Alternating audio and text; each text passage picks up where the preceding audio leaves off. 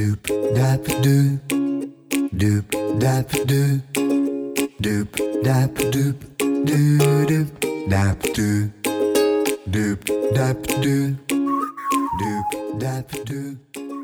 大家好，欢迎您收听高年级不打烊。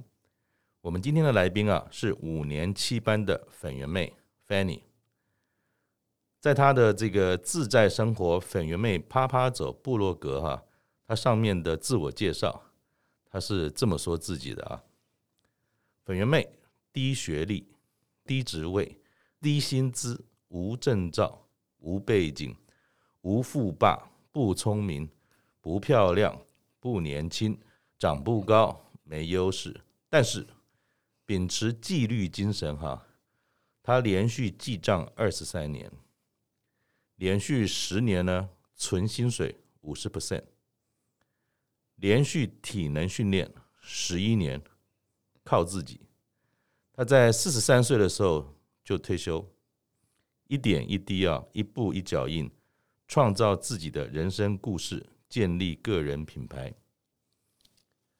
这几年啊，或许大家也曾经听过粉圆妹的这个报道或者是访谈。一般人啊，最了解他的事迹哈是。四十三岁，他就存够了一千万退休。可是实际上啊，他最令人钦佩的是他从年轻岁月到现在靠自己的生活哲学所淬炼出来的自在生活。我们今天就一起来听听啊，粉圆妹退休十年来的故事。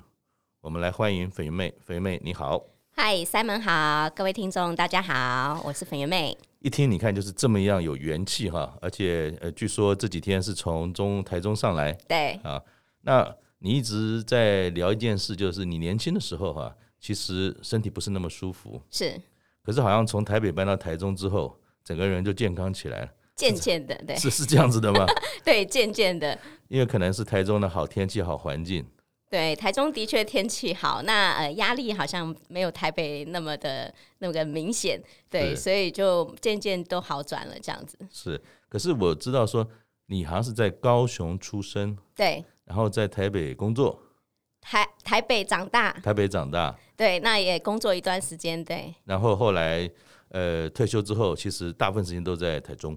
呃，其实是有人找我去台中工作，所以在台中也做工作了十几年，然后退休再生活了十几年这样子。OK，好，四十三岁退休诶，我本来以为我已经蛮了不起，五十二岁竟然四十三岁就退休。请教粉圆妹，你四十三岁退休之前啊，你都是从事什么样的工作呢？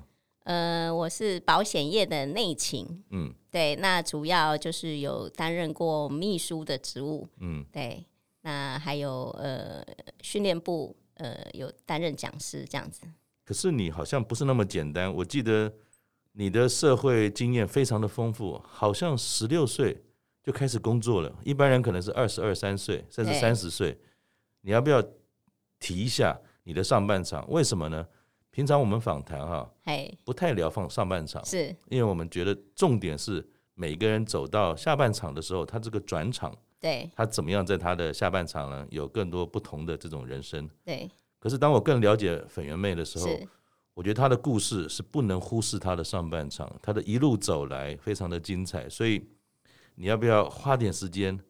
十六岁的那个小妹妹是怎么样走来的？对，我就不太会念书嘛，所以考了一个夜间部。嗯，那那当然白天就是要找个工作。那那时候就是在那个美国银行当茶水小妹。哦，茶水。对，对对。想当年办公室里面还要倒茶水，不像现在都自己来？对对对对。OK。服务很好。对，那就是茶水小妹。然后呢，就后来毕业就觉觉得说，我就要呃，就不能再当茶水小妹，就开始找工作。那我是等于是说。以前呢，没有电脑中文打字，嗯，那我是在高中的时候学了，我们是第一届有学到电脑中文打字。哇，就中打。对，那就变成说，哎，因为我们我念商的，你要跟人家拼音打的速度很困难，嗯嗯，所以我就是发展在中打这中文打字这部分，然后就很顺利，就是呃毕业之后就就在公司就。专门打字，嗯，然后就十九岁的时候到一家公司是专门做呃硕士博士论文的。一家打字公司，OK，对，那老板的思想比较先进，就说，哎，希望我们员工入股，这样子比较有向心力。哦、真的、哦，想当年 还是一个打字公司，就可以有员工入股，很很有味道哎。对对对对，那我就觉得这是一个机会，因为、嗯、呃，其实我毕业之后就十八岁的时候，我跟我爸吵一架，然后我就离家出走，我就在外面住。对，那呃，那我就觉得说我要靠自己，嗯。呃，闯出一番成就嘛，哈、嗯，那当然这个入股就变成是一个绝佳机会啊。嗯、不过可是我刚毕业，并没有什么存款拿来的资金，嗯、所以我就去找那个呃美国银行的大姐姐，嗯、呃，我称她干妈，我就说，哎、有没有这样子的呃跟会互助会的一个一个门路？嗯、那我可以标一笔，就当做我的入股资金。嗯、对，所以我那时候薪水。底薪只有九千多，嗯，加班费加一加大概一万三千多，还不到一万四。可能我，嗯、可是我跟了一万块的会，我胆子好大。那剩下要付租金两千，嗯，那其他的就是吃还有交通油钱，嗯、对。嗯、那呃，我就很会盘算怎么样去分配这个钱，嗯，然后那时候是真的是搬出家第一次煮饭，嗯、然后煮的稀巴烂，嗯，那我还带便当去公司，结果呢？食不下咽，太难吃了。嗯、可是想说，我如果不吃的话，可能就又要花钱。嗯，对，所以我就泡了水之后，呼噜呼噜就把它吃下去。这样。所以其实你你你的这个历历练，就是很早很早开始就叫做有自己的独立生活，是有自己的财务上面思考。虽然当年很年轻。甚至还有一个贵人能够帮助你起了一个会，对，但这些好像都是你的养分，一点一滴一路走来是。在培养的嘛。对对对，那呃，因为我很早就有这种独立的概念，因为我觉得说哈，年轻人你住在家里。你说财务独立，其实不是独立，嗯，你还是吃家里，还是靠父母帮你张罗很多日常生活，背了，还是靠把一组，不能这么说啦。虽然他可能经济独立的，可是他日常生活还是靠别人去张罗嘛。对，那那你就是没有完全把自己丢在一个一个自主的环境的时候，那其实那成长是会。很缓慢的，只有半套。对对，所以我很早就意识到，因为我觉得说，我很早就觉得说我可能会晚婚。嗯、那毕竟有长远的路是需要自己生活的，嗯、对，那总不能在家里做被人家嫌嫌。那是后来又怎么样变成老板呢？只有入股啊？那你变成老板，那又是一个什么样的机缘？对，那入股之后，不是我们就是期望每年会分红吗？是啊，是啊。哎、欸，可是呃，公司有赚钱，老板说，哎、欸，那我们要添。添加生产设备嘛，嗯、所以就哎、欸、有没有没有多的钱可以分红？就这几年之后都没有分到半点红。嗯、那有一次呢，他就说他要开分店了，嗯、然后我就说我要当店长，主动争取。对，那老板就跟我说你太年轻了，不太适合。嗯，这是什么理由？我没有办法接受，为什么我年轻不能当店长呢？他就觉得说小时了了，大未必佳，就是太早。太早这样子进入这样子的一个身份的话，嗯嗯嗯嗯、他会觉得对我未来不，不一定是好事。对，对那我不同意，所以我就愤而离职。嗯，那你说离职之后股份怎么办？嗯，没办法，因为我是学商的，我懂，嗯、就是股。我就做股东嘛，对对对对 对，对。那但是呢，我我并不是说完全没有盘算，嗯、因为我知道我是公司第一把交易，嗯嗯，他迟早会来找我，因为很多事情都是你在打点。对，那我既然敢说争取我要当店长，我的确是有呃两把刷子嘛。其实你不是只是靠了公 公看我是个小妹妹，其实你心中也知道说实力就是最好的后盾。对，只是老板没有意会到这一点。是的，对。那然后呢？果真他半年之后就回来找我，他说我接一个 case，、嗯、希望那个你回来帮我，就没有人手。嗯、我说可以啊，我只有一个条件，嗯、就是我要当老板。嗯，对，嗯、那个呃，我原本入股的股份，嗯，那呃，我们就再开一家公司，我就是负责人。嗯，但是你也不用出钱，嗯，因为呢，他之前开的分店倒了，然后那个生产设备都在仓库，难怪他来找你。对，但生产仓库，呃，生产设备在仓库，就把它拿出来啊，嗯、那就那个就换算成我们的资本嘛。对对对，对，所以他利用，对对对，嗯、对啊，那所以就。大家都不用再掏钱出来，所以他也乐意啊。嗯嗯嗯、那这个公司这个营运就是我在张罗啊，是是对，就这样子当了老板，就如愿当了老板。嗯、那那我常问别人说，那你敢不敢十九岁做这样一个决定？嗯，十九岁我可能还在诶、欸、大学里面打麻将，然后爬美眉，我拿来当老板还是很菜的一个人。对，多数可能没有想那么远。嗯，对，那因为那时候我真的是有满满的企图心。嗯，所以呢，可是我说，有时候人不冒险就是最大的危险。嗯，停在原地。对，那呃。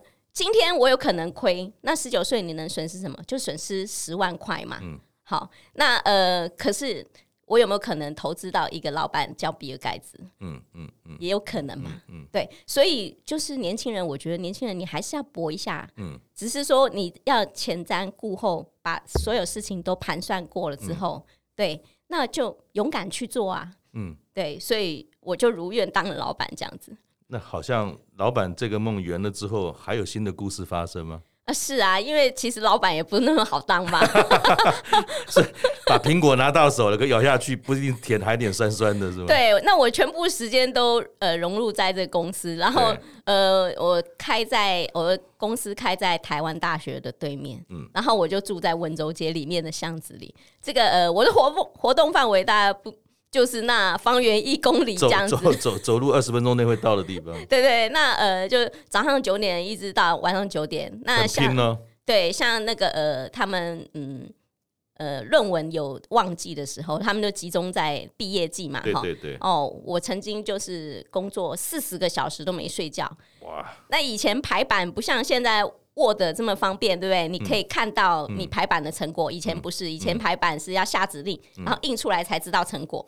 所以你下错指令，就会印出一堆废纸。对，那那你看，我边打瞌睡边排版，后来哎，还对的，还没有印坏。那年轻创业，当时老板有一个担心说，会不会修操皮，或者说呃少年得志大不幸？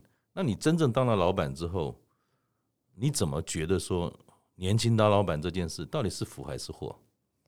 我觉得没有没有祸啦。嗯，唯一的就是说，嗯，后来后来我卖掉公司，就加上自己这些年的存钱，就是有第一桶金嘛。嗯，那我那时候就是有一点，哎、欸，你突然有一笔钱，那你还是想要把这钱再利用，嗯，所以就会找了一些投资。嗯，那真的还那时候的理财观念还没有跟上。嗯，所以。变成说，哎、欸，赚到那一桶金又毁了半桶金。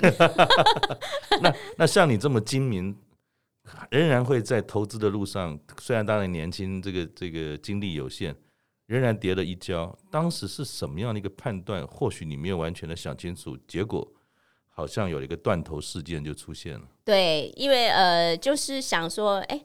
呃，我那笔钱我去做了几个投资，什么二哥大啊什么的，有的没有一堆，对，那就就就就损失了嘛。那那时候刚好周边那是两千年的时候是打康的那个嘛，对对对对。那呃，周边的同事呢都在买股票，嗯，那就觉得说，哎、欸，也有一本书告诉我们那个随便买啊，嗯、不要卖啊，好、嗯，对，那就是有这样子的一个氛围，嗯，然后就跟着。就融资也搞不清楚融资是什么，就做了，嗯、然后后来就跌下来的时候就断头，就死很惨，嗯，就就变成负债。那呃，所以负债之后又要重新再再累积财富这样子。可，是当时呃好不容易当老板，好像拼命这样赚来的钱，结果呢遇到这样的一种金融风暴上投资的失利啊、哦，你当时的感觉是什么？会不会觉得说哇惨了，我我我好不容易赚的钱没有了？大哭一场，还是你你怎么看这种投资失利或者挫折这件事？而且这个挫折是你拼了命换来的。还好哎、欸，我觉得我这个人对挫折的感受没有很强烈，就是想办法把这件事解决。嗯，就负债了嘛，嗯、那你就想办法哎、欸，把这个负债这件事解决。嗯，我并没有什么大哭一场。其实我在还负债的时候，同时还还是有出国有玩乐。哇，佩服肥圆妹，所以所以你这个这个这种诶、欸、高度啊，跟这种胸怀，跟这种情绪上的管理，这么年轻就有很难呢。所以我说哈，那个理财哈，嗯，不是数学题，它是心理学。怎么说？就是说我们在理财的路上，好像存退休金是几十年的事。对啊。那我们一定会面临到呃景气循环吧？对。然后三五年就来一个景气循环，对，然后再来一个金融风暴，对，谁也不知道最近通货膨胀又这么严重，对，那还有啊，那个呃战争，我们也不知道会有战 争、啊，乌克兰，对，那更不晓得会有疫情这件事，是是。是，就是世界就有很多这意外的事件发生，嗯、对，那它都会影响我们的金融市场嘛，对，那影响金融市场就影响我们的财务计划，对，所以呢。这个计划呢，你必须要看得长远，然后稳扎稳打。嗯，然后呢，你定好策略的时候，不要随便因为你的心情去改变你的策略。嗯、我们要像机器人一样，嗯、对，你定好了哦，你停利十趴，你就是停利十趴。嗯，那呃，跌下来多少趴的时候，你要加码，你就该加码。嗯，就像机器人，你不要有情绪去影响左右你。那很多人就会说，哎、欸，一看到报纸今天有一个什么讯息，然后他就他就赶快去杀出，永远对不对不得家，都不是太早下车，就是太晚上车。对，那都是因为情绪嘛。嗯、那如果你定好了策略，你相信这个市场不会毁掉，嗯，台湾市场会毁掉吗？嗯、不会嘛。嗯，那所以你可不可以等它三五年，它会再起来？嗯哼，对，那就是熬三五年。嗯哼，对，那这个时候你就是调整自己，你你就。尽量不要去看，然后去做一些让自己开心的事，不要让它影响到说哦睡眠不好啊，整天很忧虑焦虑啊这样子。对，那是不是在你部落格上面哈，你有你有写这个粉圆妹这个年代史，然后其中有一个 三十三岁稳扎稳打，用还债的纪律来理财。对，这是不是呼应到你刚才讲的这个这个概念？纪律这件事情对你来讲，好像不只是在呃生活上。好像在理财的本身，你也是从这个角度来做的。对，那因为欠债了嘛，就是要还钱嘛。嗯，如果不还，是不是会有那个讨债公司来说，我要给你断手断脚？因为以前卡债是这样啊，他会把它卖给那个讨债公司嘛，哈，就会来拜访。对，我是没有到那个程度了，只是因为听了很多这个新闻，嗯，所以我就用这个概念逼自己存钱。嗯，好，还完债之后。你不能就说哦，还完债了我就开始花了，自由人生。对，那我就想说，我既然还债的时候，我都会把这笔钱还给人家，嗯、那为什么不存给我未来的我自己？嗯哼，所以我就是同样维持这样子的一个习惯，继续存钱，嗯、所以才是才能有那个呃连续十年大概存心五十趴这样子的一个行为出来，这样子。然后像你这样，可以可以怎么讲有？这种忧患意志，然后有风险意志，面对的挫折，甚至是财务上的损失，还能够定得下来。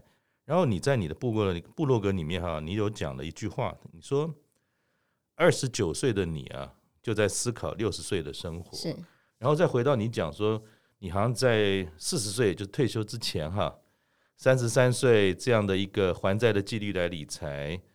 四十岁你就说你老僧入定，在恐惧的浪潮中啊，不要被灭顶。你是什么时候决定真的说我要退休了？呃，其实我也算是被决定啦，哈，嗯，怎么？就是因为公司呢，就是改朝换代之后呢，有一些新老板他有。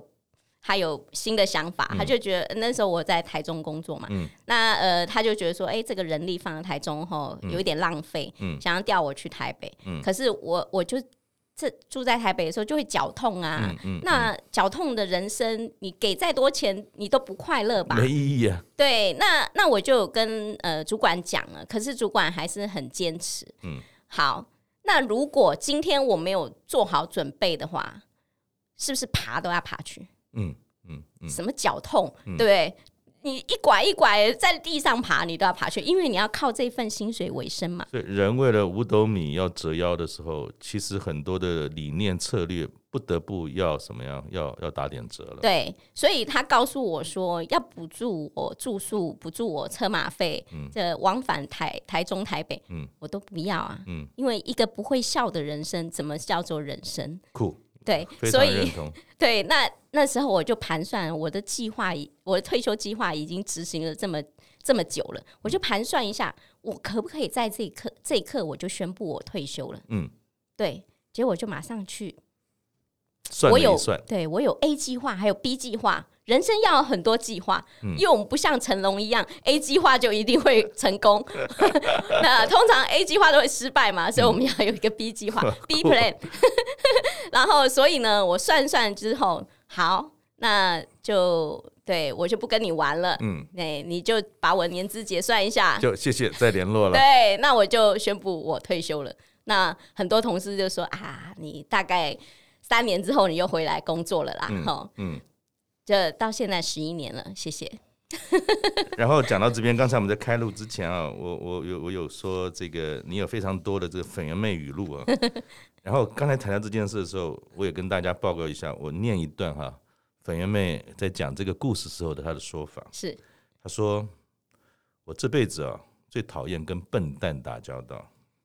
那我不确定那个笨蛋或者某些笨蛋是不是会听到我们 podcast 啊，我我无心做伤害，只是表达一种文章上的意境哈。我这辈子最讨厌跟笨蛋打交道。每当我想啊远离某个笨蛋的时候，我的人生就有突破性的发展，就如同当时离开职场啊，就是您刚才讲的那个案例。他们不知道我默默存退休金多年。对，因为刚才粉圆们也提到，好像有非常多这种利多补贴，这个补贴那个，希望你能够。前往这个台北嘛，哈，对，但是他们不知道，其实你已经默默存退休金了，存了很多年了。以为我宣布退休是个任性跟逃避的举动。对，当别人认为你任性的时候，做过多的解释也无用，就让时间来证明这一切。哈，是。我想今天，哎，离你当时决定退休，对，有多久了？十一年。所以十一年后，我们在这边哈哈大笑，在录 Podcast，也就证明说，其实你当时是玩真的，对，玩真的，不是随便想想一个小妹妹好像有什么，哎，不爽不高兴，任性就不干了。其实不是，其实粉圆妹她决定做这件事的时候，一定不是当下就做了，对，可能在她年轻的时候，甚至在她第一次遇到断头危机的时候，就已经确定好，其实我要做好很多准备，嗯。把工作、把自己的人生跟理财一起思考，但是分别决定，不要互相影响。那请教你哈，四十岁、四十三岁退休后到现在，如果人家问你啊，阿丽姐没影响，你都怎么样介绍自己？介绍自己啊，我现在身份很多。嗯，怎么？我本来呢，好，我我退休之前，呃，很多人都认为退休只有财务问题。就是只把财务准备好就好了。是啊，呃，其实不是的。我退休前减重，减重了十一点二公斤。哇！把呃原本有一点三高指数都偏高。嗯，对。那然后把那些指数都降低，这就可以。而且我今天见到你，比我前阵子看那个 YouTube 上面的访谈的影片，好像你又更紧实、更瘦了一点，是吗？呃，希望是啦。应该有吧，因为我觉得。哎，今天看到你，怎么是小了一号？所以你其实不是只维持现状，你还是一直的能够让自己更好、更好，包括身体的健康等等。对对对，那健康呢？呃，不是说你的指数都都标准叫健康，嗯，还还有大家呃忽略的，你要有肌力，有体能，对对，对。那因为我们的肌力会随着年龄增长而流失，可是那是无声无息的，通常。你没有意识到，嗯，那激励多重要呢？嗯、今天呃，假设你生了一场病，住了一个月，嗯、可能呃要调养个两三个月，你才会恢复正常。没错。可是假如你没激励的人呢，嗯、你马上就整个就衰退下来了。对，而且那个衰退的速度非常的快。对。所以我说这个练体能很重要。那所以呢，当时我呃，既然觉得说我四十三岁要退休的话，未来还有四十几年的人生要过。那我总要有，以你的健康程度 可能会更久。对，我一定要有一个人生目标吧，嗯、人生一定要有目标，嗯、因为有目标的人，他眼光眼神会闪闪发亮。嗯，没有目标的人就是搞木死灰啊，每天在晃来晃去，不知道干什么，对不对？所以呢，我就在退休之前，我就列了我的兴趣，嗯，把它列出来。那兴趣列了十几条，前三名是什么？哦，我忘了前三名是什么？呃，我只看说，呃。要体能的，我就现在做。嗯，比较不需要体能静态的，我可以晚一点再做，嗯、等到年纪大的时候，嗯，再做。所以就长头跟短头的概念。对，那呃，所以第一个出现的就是爬百越这件事。哇，酷！那可是你看，我以前是要靠吃吃止痛药，嗯就是一个运动绝缘体啊，嗯完全就是不不会运动、没有运动细胞的人。可是我今天既然立定要去爬爬百岳，那第一要务就是什么？训练体能。对，所以我每天每天都去呃焦山去训练我的体能，嗯然后我的训练是很严苛的，我要计时的，对，很像我就把自己当成运动员在训练。以你所有的事情都有一个基本原则叫纪律。对对对对，我觉得这纪律你可以套用在很多事情上。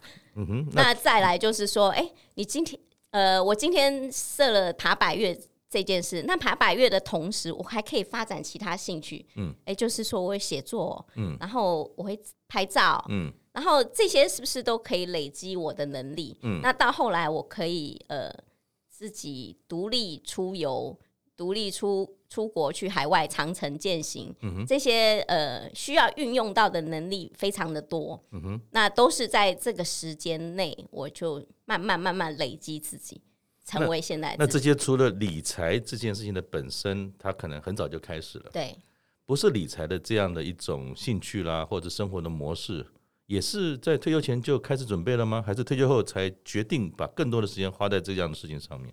在退休前有思考，嗯。然后开始慢慢的尝试，嗯，然后我记得很有趣，就是退，呃我就减重了之后，就发现自己体能变好了。是。然后以前一直找我爬山的前同事呢，呃，我就终于敢答应他的那个邀约，就跟他们去爬山。爬山了，对，结果后来发现，哎、我都我爬的比他们快哦、还还要好，对，然后我就开始觉得很有成就感。嗯，对，但是他们永远爬到四百公尺之后，他就开始吃吃喝喝，就不再玩登顶了。嗯那我觉得说，这样这样不登顶，好像不进则退嘛，永远卡在那里。嗯嗯那那些我就问那些主管说，那你们为什么不继续爬呢？嗯或者是爬别条步道，不要老是在同样一条步道爬？他说，因为有一些没有体能的人，他就会就会流失啊。嗯就为了不要让人员流失，他就一起一起就把自己的标准放低。我觉得这不是应该一有的态度，我们应该是追求卓越 更好。所以你连休闲生活都不是那种青菜步步都算，你不是那么随性，而是要尽兴，但是不随性，而且是有纪律的去把每一件事，就算是休闲生活，你都认为要有一个目标去追求它。所以目标对你来讲，其实在你的生活的每个面面向，都是时时的提醒自己要做好的吗？对，我觉得说人就是要有目标嘛。嗯，那你就人是一个目标型的动物，你有了目标，你就会朝这个方向去做。就像我们念书一样啊，嗯我们念书是为了考试，嗯是目标型的，只是我们可能不知道。嗯那呃，很多人就呃，现在年轻人比较会说，哎、我不要计划，人生有什么好计划？就活在当下。躺平主义，我觉得“活在当下”这句话的解释有点错误了，嗯大家误解，以为活在当下就是说我把在这一刻把钱花光，极乐的享用，嗯，不及时行乐就好了。不是，而是说，哎、你有规划，你也可以活在当下，就是嗯活在当下，是你可以感受到当下的每一份的感觉。嗯嗯嗯，那所以说，即使我在计划、在储蓄，呃，别人看我好像对自己很苛刻，事实上，我觉得我很乐在其中啊。是啊我并没有觉得自己很痛苦啊。嗯哼。对，这是一个态度。对，然后你很多这种所谓四十三岁以后退休后的很多的工作、啊、等等哈、包含你提到了像这个写作、运动，是甚至当然你现在好像也在一零四高年级的平台上面有当户外的这些呃导导师嘛，哈，带着大家去走路、去看爬山等等。那你觉得说四十三岁之后，其实就是为自己所创造喜欢的工作，对吗？对。当时呃，有同事就问我说：“那你这么早退休，那你要干嘛未对未来你要做什么事？”嗯我说：“第一个要做做的高兴，嗯，第二个是要发挥我所长，嗯，第三个要有成就感，是，就这么简单。嗯，那呃，请问一下你的工作你，你觉得有符合这些条件吗？不敢讲。不敢讲，多数人就嗯，好，对，其实呢，呃，我说退休是一个资格。我对退休的定义是说，它是一个资格。我们先取得之后，你可以选择你要做什么事，再工作，嗯并不表示不工作。我只是不去当别人的哎员工而已。可是我可以，我自己就是老板，我当自己的老板啊。嗯哼，对，那我自己就是一家公司。嗯哼，我经营自己的品牌。嗯哼，所以我不是没有不工作，而是我在经营自己。那像像你这样子这么有毅力，然后从十六岁就开始在社会上，呃，股海中也好，投资当中，甚至经营上就有这么多的阅历的人哈。或许有人说，啊，人家十六岁就开始做陶给，当然他大风大浪看过啊。那你刚才提到这种四十三岁以后退休，他不是一个不工作，而是一个资格的取得的这种概念哈。你觉得除了你之外，每个人都可能做到吗？有你这样的毅力跟这种雄心壮志跟精力。可以吗？可以啊。那如果是，那应该怎么做呢？怎么做啊？就是你先先想，你要呃呃，你要成为什么样的人？嗯，也许你没有什么很大抱负，没关系。我们从小目标做起。嗯，不是说每个人都要有一个大目标。嗯，其实很多大目标都是靠很多小目标去慢慢慢慢慢达成嘛。嗯，因为在我们在执行过程中，其实你会发现自己很多的优点。嗯。然后呢，当然每一个人都有缺点，嗯，诶，有的时候缺点不是不好，是善用自己的缺点哦。像我减重的时候，我就有善用自己的缺点，然后帮助我达成。呃，怎么说？你可以举一个例子。好像减重，我们就是呃，我这个人呢，就是很斤斤计较，嗯，嘿，你看会记账的人。可以说是很斤斤计较吧，嗯嗯嗯对。那减重就是一个收支概念嘛，嗯、吃多少进来就要消耗多少出去，嗯、哼所以呢，我就会记录每天的哎、欸、卡路里摄取，嗯、对。那呃，你减掉七千七百卡才会少一公斤，嗯，对。那这样子的概念斤斤计较。明明它是缺点，可是我用在这里就变优点。嗯、还有呢，我狮子座好面子，对，嗯嗯、所以呢，当我要做这件事的时候，我就要昭告全世界。还没做就先说，用用那个用外部的力量逼迫自己就范是吗？对对对，那呃，我就找了一个运动场合，是在我们公司楼下附近。嗯，那呃，千万不要找家里附近，因为你回家换衣服，坐在沙发上你就起不来了。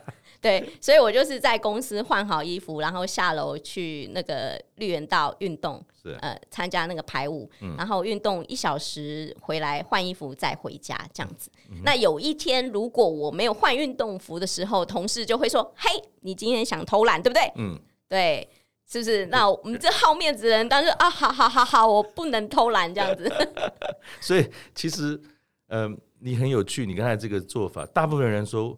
我有个计划，我自己知道就好，干嘛跟别人讲？对。但事实上，你不只是不只是自己做好了斤斤计较的计划，你还告诉了别人。那告诉别人其实也不是炫耀，运动有什么好炫耀？但是你知道善用别人的关心跟别人的怀疑，反而把阻力 或者说看不起的这件事情。来当成是你的力量，去促进你做好自己的计划。是，这就叫为成功找方法。很多人就是说，我不知道要怎么做。嗯，其实这方法就找来的，就从你的优点、缺点去发掘。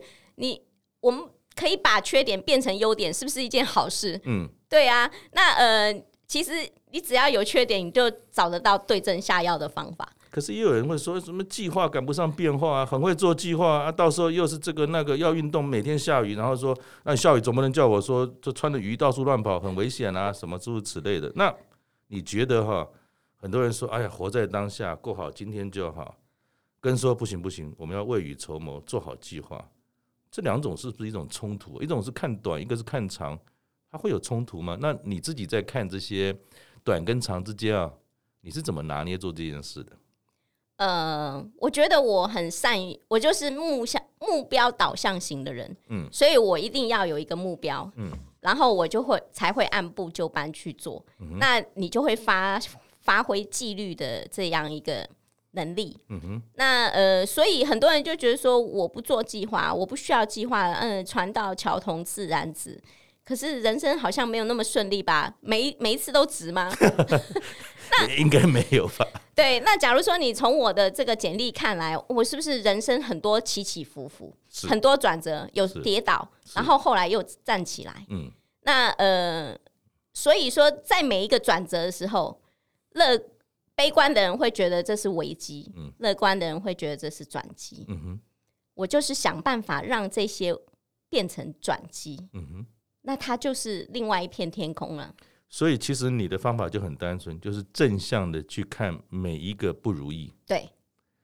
那走到今天啊，我知道你的上半场有很多不如意，包含跟爸爸吵一架就出来说我要自己独立等等。四十三岁退休之后，我们看起来都是非常自在的，做自己想做的事。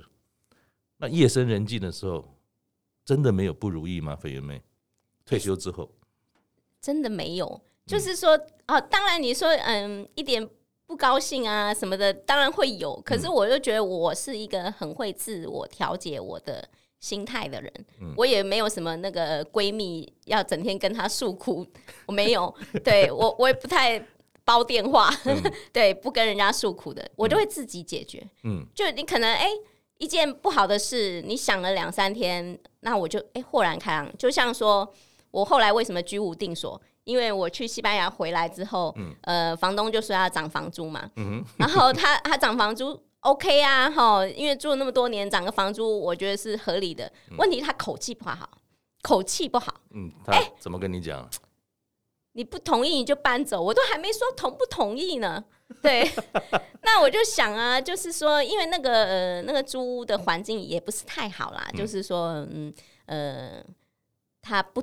光线照不进来，然后就也不太通风。嗯、那以前不搬是因为觉得说搬家很麻烦嘛，嗯、就不想要动。嗯、那可是因为我朝圣之路回来之后，就想说，哎、嗯欸，我一个人住二十六平，家具都是我的。嗯、可是我在朝圣之路五十六天，将近两个月，我只靠一个背包生活，嗯、我不是活得好好的。嗯、那这些家具要来干什么？对，那那当然那些家具有点年纪了，我很想就想要把它处理一下，嗯、那就趁着那一股气，嗯，人家觉得是危机嘛，要涨房租嘛，嗯、对不对？那呃，或者是你要搬家，可能又要多花一笔钱，嗯、哼。我就干脆我就把它变成转机。那这件事呢，我就是在去日本的时候，嗯、我想说我去日本好好想一想，嗯，就去日本自助旅行的时候，我才一下飞机，嗯。到了日本，我就想通了，嗯，不需要多久，就一夜就想通了，嗯，对。那我想通的点关键是什么？哎，我就盘算了一下，我最最会算账了嘛，嗯，就盘算一下，其实我租房子，呃，和住旅店，我住旅店比较划算呢，嗯，因为哈，呃，就是说我在朝圣之路，我很喜欢朝圣之路，我当时。当时我就是立定志向，希望我每年都去。嗯、那我一去就可能去两三个月。嗯、那去两三个月是不是还要照付房租？呃，没有租啊，那就是浪费呃资产的浪费。对，那我既然想要去两三个月，那我可以还还想要去别的国家，也两三个月到处 long stay。你要有自由性。那我对我那时候想说，既然我要到处 long stay，那我为什么要有一个固定住所放在那里浪费呢？啊嗯、所以呢，就趁这个机会呢，就反家具都老嘛，然后很多东西好像客厅啊，我搬进去宴客，嗯、宴客之后就没有再用，一个人用不到那么多空间，我就趁机就全部丢掉。那退掉房子之后，哎、嗯欸，我现在住旅店更好啊，有百平的交易厅供我使用。对，然后我不用打扫，嗯，冷气吹免费的，嗯嗯、对，水电瓦斯管理费都不用付，网络也不用付，嗯，所以我一个月省了三千多块.在住的方面。像你啊，这样子这么有想法，而且有这种超级厉害的行动力啊，你好像过的生活是比别人更扎实哈。然后你看，呃，你这一路走来，我们看你的这个断代史，十几岁就到了社会登大人了，嗯。二十几岁的时候当老板得到财富，三十岁的时候呢断了头还债，然后又存钱。是四十岁呢，嗯，我未来退休做新鲜退休的新鲜人，到现在五十几岁，你的剧本哈、啊、跟一般人不太一样。对，一般人可能就是，呃，最简单的就是恋爱、结婚、生子、照顾家庭、找份好工作，对不对？把小孩养大，啊，偶尔能够出去出出国玩玩就好开心了。那你这样子跟别人有非常不一样的际遇跟人生的规划，你这样的一种勇气啊，是怎么来的？就是就是跟别人不一样。